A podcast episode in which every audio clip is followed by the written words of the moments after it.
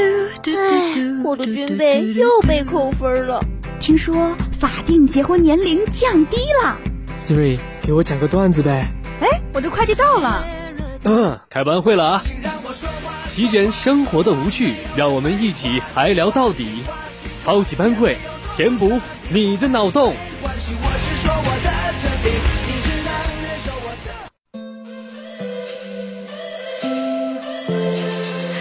I don't feel like myself anymore. My hands shake when I say I'm yours. Think I want you, but I can't be sure. I know where this could go. Hello，各位小友大家好，欢迎收听每周四下午的超级班会，我是你们的班长金看，我是委员齐玉。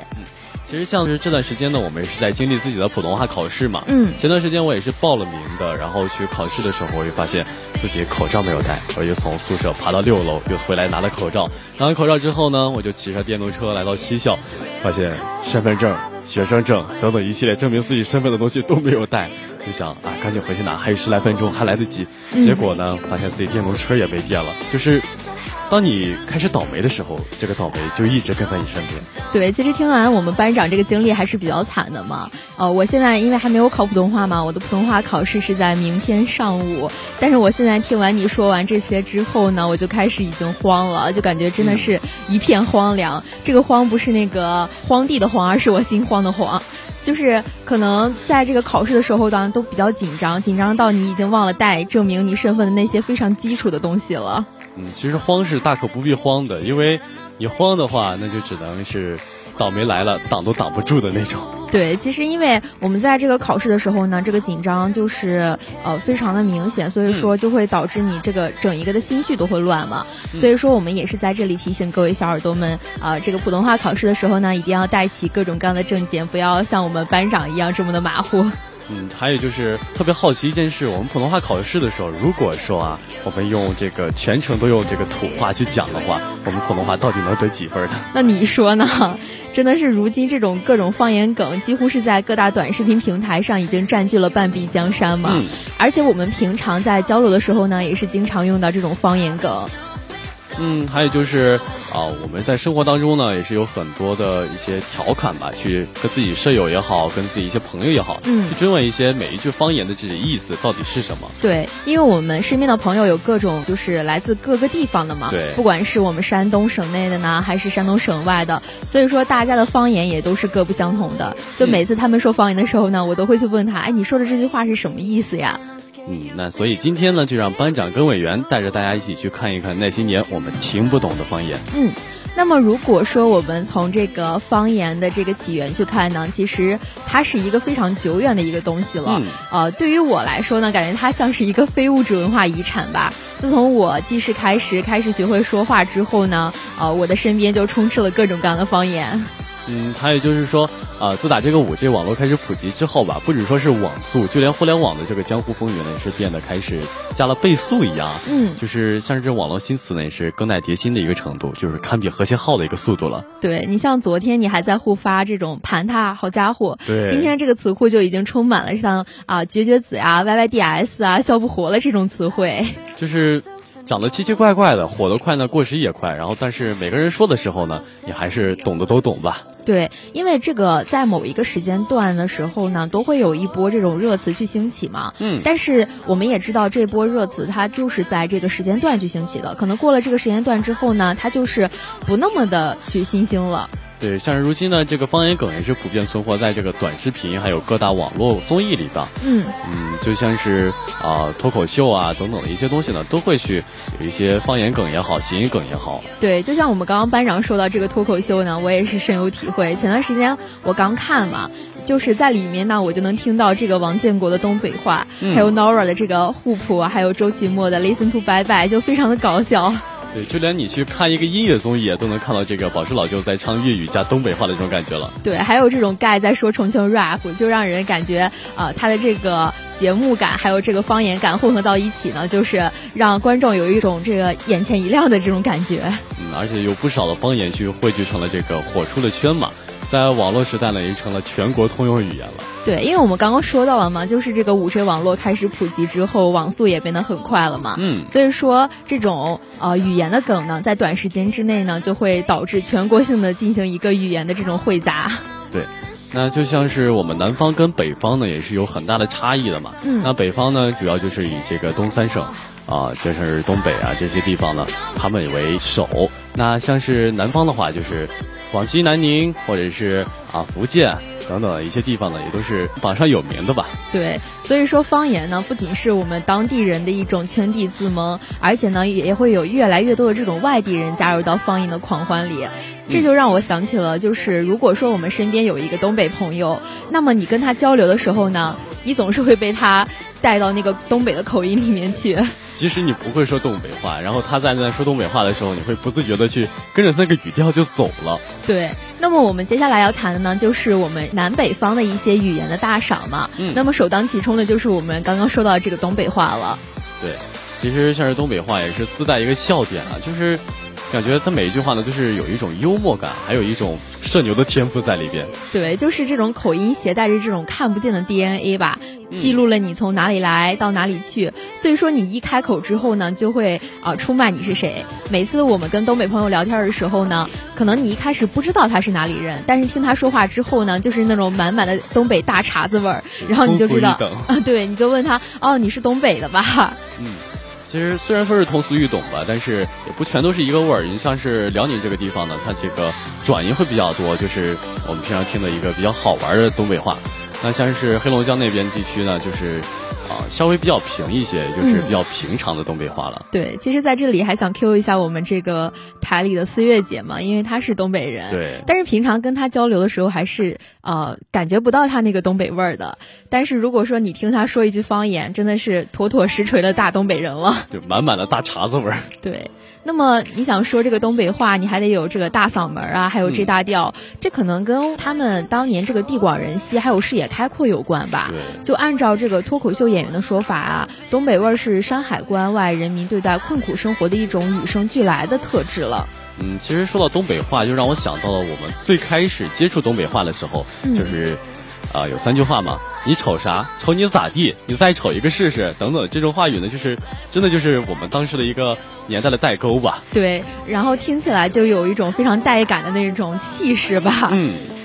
那都说这个此生遇到东北人，口音带偏伴一生嘛。嗯，如果说你永远都不知道自己其实每天都已经说了非常多的东北话了，因为东北话也是开始慢慢的普及，大多数人都比较喜欢东北话。嗯，那东北话一旦开始说起来呢，就真的是没完没了。你平时虽然你可能不太注意，但是你会发现，你平常说的话里面真的会夹带一点东北话。对，而且东北话简直就是接地气到了一种非常深邃的境界嘛，让你就甚至察觉不到有什么异样。就有时候南方人他跟北方朋友在一起的时候，或者是跟东北人在一起的时候，也会不自觉的去带到这个东北话的口音里面。毕竟，因为他这个话语实在是太过于日常了，就都没有人意识到自己说的是东北话。嗯，逐渐被同化嘛。对。那当然了，东北话的流行也是跟东北的朋友的努力是分不开的。嗯。一个个老哥儿、老妹儿啊，分别是在这个啊祖国的大江南北嘛，出场就带着这个社牛的 buff。就像我们之前也是看到过一个电视剧，一个东北的转学生嘛，到这个台湾去了，结果呢也是啊满满的东北味儿。真的挥之不去的。对，其实你说到这个，我也想起了这个某音最近有一个特别火的一个呃博主嘛，他是南方人，然后到了东北去，然后他就是学东北人说话，然后学东北人做事，也是非常搞笑的，就是逐渐的就被东北人给同化了，就凭实力的去把东北话给分成了北京人啊、山东人、河南人各地人的母语，要不然就怎么会称为东北话是我们中国的第二官方语言呢？嗯，说到这个第二官方语言了，像是我们山东的话啊，因为山东呢是土话是最接近普通话的嘛，嗯，但是呢，它是真的满满的煎饼卷大葱的味儿，咱也不知道为什么，它就是这么的土。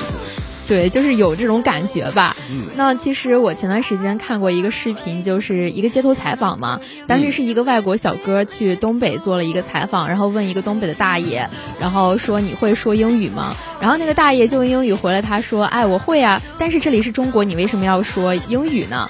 后来那个小哥就问他说，那大爷你会说普通话吗？后来那个大爷说，他说，哎，我会说普通话呀，而且我说的普通话是我们中国最标准的普通话了。就是满满的大碴子味儿去说出来这么一句话呢，真的是很让人难以琢磨吧？对。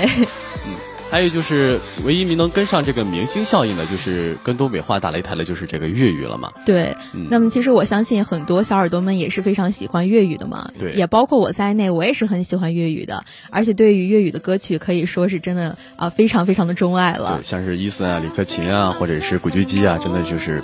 神一样的存在吧？对，尤其是陈奕迅吧，我真的非常喜欢他的歌。嗯，就是粤语那种一波三折的语调啊，还有这种三倍拖长的尾音，让你爱上就永远都戒不掉了。嗯，像是九零年代的这个港片啊，还有港台的这个音乐呢，也是直接将粤语上升到了一种情怀的感觉。嗯嗯，就像是我们最开始听的粤语歌呢，到现在也是一直在听嘛。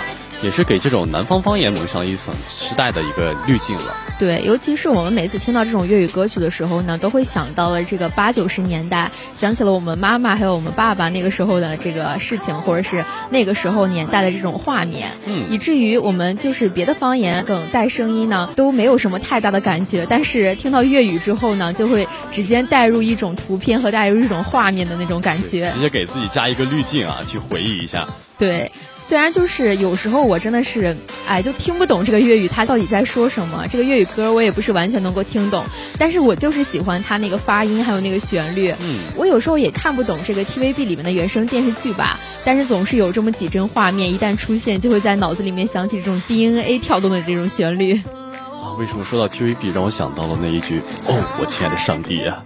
这就是 DNA 的记忆了，可以说。啊，那其实除了这个。啊，东北话也好，这个粤语也好，还有一个就是温州话，可以就称之为语言的恶魔吧。对，那么其实，在南方的方言里面呢，温州话可以说是最难懂的一个了。嗯，其实说到温州呢，我就想起了这个温州的时代感的印记。对，这个不倒闭的皮革厂，那个时候我记得在初中的时候呢，就是那个段子非常非常的流行，张口闭口，只要一提到这个温州，我就想起了那个段子，就说起了那句顺口溜。对，我记得甚至有一次就是，呃，会有一个演出嘛，好像是元旦演出，然后有一个同学呢就上去去跳一段舞，结果的背景音乐就是江南皮革厂倒闭了。对。那么，据这个学术界的权威调查研究发现呢，纵使方言千千万，温州话难懂 number one，就由此可以看得出，温州话可以说是最难懂的一个方言了。嗯，其实听不懂温州话呢，其实没什么太大关系。你像是温州人呢，也不一定会用温州话和温州人去交流。对，嗯，因为真的晦涩难懂吧？就连波波乐呢，也是害怕的这个温州话嘛。嗯，其实我听说我们班长还有一个舍友也是温州的呀。啊，我室友没有温州的，我只是有一个温州的朋友而已。哦，我室友都是纯种的潍坊人啊。哦，对，那其实我们有时候啊，听到一些这个我们的外地朋友跟家里人打电话呢，就感觉就像是在听外语一样。嗯。由此还衍生出了一个非常有趣的活动，就是根据他的这个发音去破译他的电话。嗯，还有说就是有一种。谍战感的感觉，就是破译密码一样，就是我们当时一些啊抗战片的时候，都会一些当当当当当当这种破译一下。对，当然。你成功过吗？从来没有听懂他说了什么，除非说把他的语言录下来之后放慢个十倍，可能还能听懂那么一点点。一个字一个字的去听，对，每一帧每一帧的去听。嗯，其实说到这个温州呢，我也想起了之前看过一个特别搞笑的一个新闻，就是啊，当街上有几个温州朋友在聊天的时候呢，北方人遇到他们都以为是非洲的某个部落，然后在聊天，就可以看得出这个温州话真的是非常的晦涩难懂了。那除此之外呢，还有一个就是我们的北京话也是非常洗脑的一个，嗯嗯，就是我们从小到大都会去接触的一个，就是茶馆嘛。对，像是茶馆的话，这个就是传统的北京话了。对，其实就有人会说，就包括很多我在内的各位小耳朵们也会有这种疑问吧，就说，哎，这个普通话不就是北京话吗？对，像是我们小的时候都会有这种小小的疑问嘛，就感觉。我们首都在北京，我们说的话肯定就是北京话呀。对啊，我们说的这个普通话难道就不是北京话吗？对啊，其实我感觉这就好比是松花蛋和松花江的关系，可以说真的是差的太远了。对，那其实像是北京的口音呢，也是比较这种简洁干脆的嘛。啊，语速还是非常快的，就是有一种吞音的现象在里边。对，那之所以是简练呢，就是和北京城的历史发展周期长是脱不开关系的。嗯，所以说这个方言呢是言简意赅，能用一个字儿呢，绝对不用俩。对，那么如果说有这个追关晓彤的小耳朵们呢，一定知道，因为关晓彤她是北京人嘛，然后每次她在说话的时候，就是满满的这个北京味儿。对。就是还有刚刚说到这个，能用一个字儿绝对不用俩的，让我想到的就是我们山东话有一句“俺”。哦，对，有时候我们也是去质问别人的时候，都会用这个字去代替嘛。一句“安”啊，可以代表一切话语。对。那当然呢，这个成功让北京话傲立于世界口音之林的呢，当属这个儿化音了。这个儿加在哪儿呢？民间倒是有一个小小的说法的。他们说这个小东西呢是加儿的，而大东西呢不加。呃，因为加了儿之后呢，就会感觉非常的轻松，而且有一种调侃的味道嘛。那我们在严肃的时候呢，是正经的，就是不加儿的。其实加一个儿化音呢，会显得一些可爱一点嘛。如果说您是想一个月去掌握北京话的这个核心技术啊，真的就是换了念想吧，因为他这个话呢，确实是有一点晦涩难懂。对，就是他们北京人传统的那种感觉吧。就是如果说你是从小到大在那里长大的话，不用你去教，他也会在那个环境中熏陶出那种北京的味道来。对，其实我们刚刚说到了北京呢，就由此想到了离北京非常近的天津了。其实天津话呢，也是跟北京话感觉还是有点就是相似之处的。嗯。呃，像是自带曲艺基因的天津话呢，总是让人想到了这个瓜子儿、茶叶、小板凳啊，就是像是这个去听相声啊，或者是听小曲儿的这么一个专场了。对，因为天津话总体来说是语调也是比较诙谐的，而且比较活泼的嘛，还有种比较俏皮的那种感觉，而且他们说话总喜欢带一个“麻”字。对，就像北京人呢一直带一个“德”字一样。对，就是德，您还是断了念想吧。然后天津人就是哎，干嘛呢？就是这个骂呀啊，对骂呢，就是特别搞笑哈，就能把这个天津人的这种喜怒哀乐表达的是非常淋漓尽致了。其实天津话就仿佛就是为了相声而生一样，嗯，但就是不管是多么浪漫的场合里，只要你有一句天津话出来，真的就是完完全全的破防吧。对，本来就是特别这种伤感的一些地方，一句天津话直接给它变成笑场。对，就这一方面呢，感觉天津话比东北话的杀伤力还要大。就是东北话可能是洗脑，但是天津话就是一个破坏气氛的一个这么一个话语了。像之前也是有一个文案嘛，说这个余生请多指教，你是用天津话说出来就是好嘞，您瞧好吧，您呢？对，马上这个氛围感就没有了。就感觉中文的这个好嘛，就很有魔力。简简单单两个字，包含着一些呃妥协啊、让步啊，还有宠溺这种疼爱，这种非常柔弱的这种感情。但是如果你用天津话去说这个好嘛，就感觉嗯，这些感觉都没有了，只有一个俏皮和可爱了。瞬间变成相声。对。那还有就是我们最最喜爱的就是四川话嘛。嗯，其实俗话说天不怕地不怕呢，就怕四川人讲普通话。因为四川人的这个平翘舌是不分的嘛，像是我们四川的这个土话呢，说出来就是可可爱爱的一种感觉。对，其实这个我也是深有体会嘛，因为我妈妈她就是土生土长的四川人，啊，但是呢，就是由于她在山东活了将近二十多年了吧，所以说就被我们山东人逐渐同化了。每次她一开口的时候呢，就会有人去问她说：“哎，你到底是哪儿的人啊？感觉你这个语气里面带着一点这个呃南方人的感觉，但是呢，又有一种这个山东人。”人的这个话语在里面 就很，呃，混杂的很奇怪。嗯，那其实还有一个就是说这个四川话呢，当时给我感触最深的就是一个电视剧，这个《风险少年的天空》嘛。嗯，当时呢也是。全篇呢都是四川话，也是特别喜欢这个四川话。从那个时候开始，对，那么四川话呢还是比较简单的，也是喜欢删繁就简嘛，一句儿货就可以解决了百分之五十的问题，而一句欧货呢就可以表达了百分之八十的情绪了。嗯，这四川话呀，还是将这个叠词运用到了淋漓尽致的一个地步，比如说草草呀、秧秧啊、花花啊、木头桩桩啊，就总之就是。万物都可以去叠吧，就跟山东的倒装是一样的。对，就感觉平平无奇的一件小小的事情呢，从四川人的嘴里说出来，就会变得非常的可可爱爱了。嗯，对的。其实我们那个编辑啊刚刚也是问到说，啊，我们委员什么时候下课的时候一起耍个朋友噻？那这个四川味儿还是挺浓郁的。渐渐的就上来了，是吧？上头啊。对。I don't feel like myself anymore. My hands shake when I say I'm yours. Think I want you, but I can't be sure. I know where this could go, and I know where I've been before.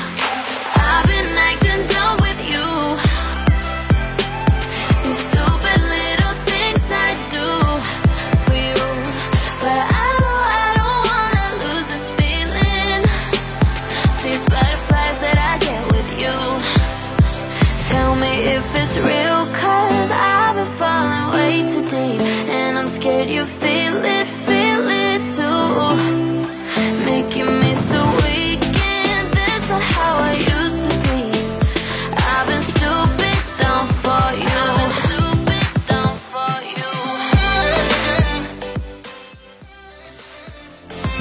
其实刚刚说了这么多的其他地方之外呢，让我想到的就是我们两个都是山东的嘛。嗯那作为一个好客山东呢，肯定就是来自五湖四海的同学到聊城大学之后呢，肯定说是还是这个山东人居多嘛。对，那么其实我们山东的这个方言也是非常多的，而且完全的呃阐述了那句话，就是十里不同音嘛。那么不知道这个好客山东欢迎你的山东方言是否吸引了我们各位同学的兴趣呢？对，就像山东话的内部差异呢，是绝对超乎想象的，足够是初来乍到的外地人去喝一壶了。对，其实我觉得同为山东人呢，讲的话对方真的是不一定能够听懂的。但是呃，说实话，对于我跟班长来说，我们两个如果去说山东话的话，其实没有什么压力，因为我们两个都是潍坊人嘛。对但是你比如说一个鲁西的菏泽人，他碰到了一个鲁东的威海人，就威海人随便客套了一句说你吃饭没，当然是用他们的方言去说的，对，就能让菏泽人真的是认亲之旅戛然而止了。因为嗯，怎么说呢？虽然说同在一个省吧，但是东西方的差异还是很大的。对，那像是山东人呢，也是有这种先天的优势去学英语嘛。嗯，因为我们英语会有这个倒装，就是啊最后去说主语嘛，先去说一些谓语啊或者之类的一些东西，嗯对最后去说主语。没错。但是在山东的话，虽然也可能会这么说，因为山东人说话的话就是口要比脑袋要张得快嘛，你嘴张得快，但是你脑袋是没跟上的。等你说完这句话，你发现哎，我好像少了个主语，哎对这个时候加个你。对，山东人也是被称为这个倒装文学艺术的顶级圣地嘛，而且我们也是这个倒装剧的鼻祖了，可以说。就因为我有时候聊天的时候，就会发现我自己发的时候总喜欢发两行，为什么呢？就是不是说我要发很多东西，是因为我发完这句话之后，发现我没有说主语，比如说我说。吃饭了没？后来我又带了个你，然后就感觉自己这个脑子就有点跟不上了。对，其实我觉着我们大概率原因就是，呃，可能山东人比较直白，而且比较率真吧，所以就哎想说啥就说啥了，脱口而出了，没有想很多东西。嗯，其实也没有说是很爱倒装吧，我们你这个倒装的这个 DNA 已经刻在你的骨子里面了，我感觉。还好了，还好了，这是没办法的事情啊。对，其实怎么说都不重要嘛，get 意思就好了嘛。嗯，像是我们朴实的山东话呢，比起这个文化底蕴来呢，也是说是谁也不怕嘛。嗯，嗯，毕竟是曲阜嘛，然后在几千年前呢，这个孔子就留下了这个“三人行，必有我师焉”的人生哲学。所以说，到了这个济南之后呢，你打招呼的时候开口就是“老婶儿对对对，这个也是非常有感觉的哈，因为前段时间我去济南比较多，然后每次去济南打车的时候呢，师傅就会问我说：“老婶儿，这是不是你打的车呀？”就是他不管你是老是少还是大是小，他都会叫你老婶儿。”。嗯，但是蒲松龄呢，也是用这个淄博方言呢去啊创作了《墙头记》等等的文学作品啊，就是我们这个山东最具有特色的吧，就是“饥困”这两个字去组合了。对，其实当时我跟我的朋友也是说过这两个字，就说真的是完美的把我这个现在的状态给呈现在了这个面前。因为饥困嘛，又饥又困，就是我饿的时候我肯定会犯困嘛。所以说这个两个字在一块儿组合成 CP 之后呢，窘迫的画面就浮现在了人们的面前了。对，就是比如说啊，我现在特别饿了，我们土话就是“饥快脱了”。对，哎，我感觉咱们做这一期节目之后，我还是压力比较大的，真的怕啊，就是做完这期节目之后会被拾掇拾掇，就怕主编会找我们的事情。怎么说呢？说山东话这土吧，也确实土；但要是不土吧，也不是那么土，因为它这个文字呢，你去用这个文字的形式去书写出来之后啊，它就会有一种这个唯美的感觉在里边，对有一种诗句的这种诗情画意的感觉。对但是你读出来之后，它就煎饼卷大葱的味儿就出来了。就变味儿了哈。但不知道是不是因为就是我们这个文化底蕴过于的深厚，山东人就非常的喜欢用方言去朗诵。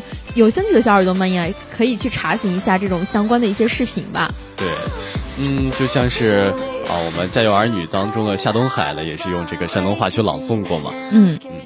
他当时就是朗诵那个《再别康桥》，就充斥着满满的这个淄博的烧烤味儿，感觉就是在水底招摇的，仿佛不像是水草，而是周村的烧饼在向我招手。但是我们美艳动人的这个国际巨星巩俐呢，也是用山东话去读过情书嘛。嗯，本来是情深款款的，但是呃，可能外国人听起来没什么太大感觉，但是你在中国人自己去听的话，那就是哭笑不得了。对，就让人丝毫没有那种世俗的欲望了。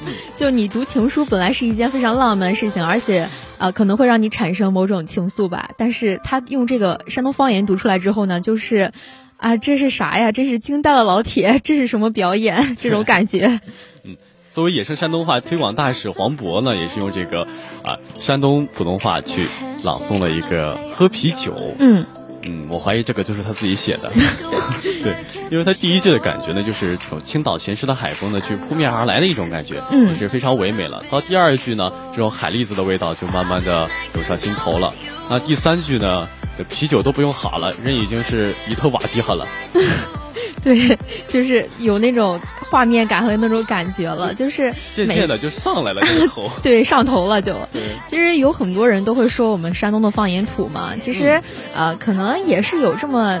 啊，一方面的感觉吧，然后很多人也会说这个一开口毁所有，就让我想起了，呃，可能很多小耳朵们他们都是这个范丞丞的迷妹吧。嗯。然后范丞丞呢，其实是山东青岛人嘛，呃，有一次他参加过一个综艺的时候，就是一直在用方言说话嘛。后来就弹幕里面就说，哎，范丞丞你别说话了，你别开口了，真的是一开口毁所有。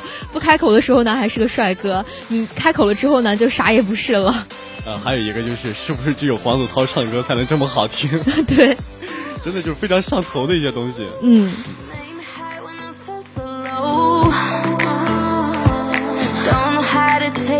那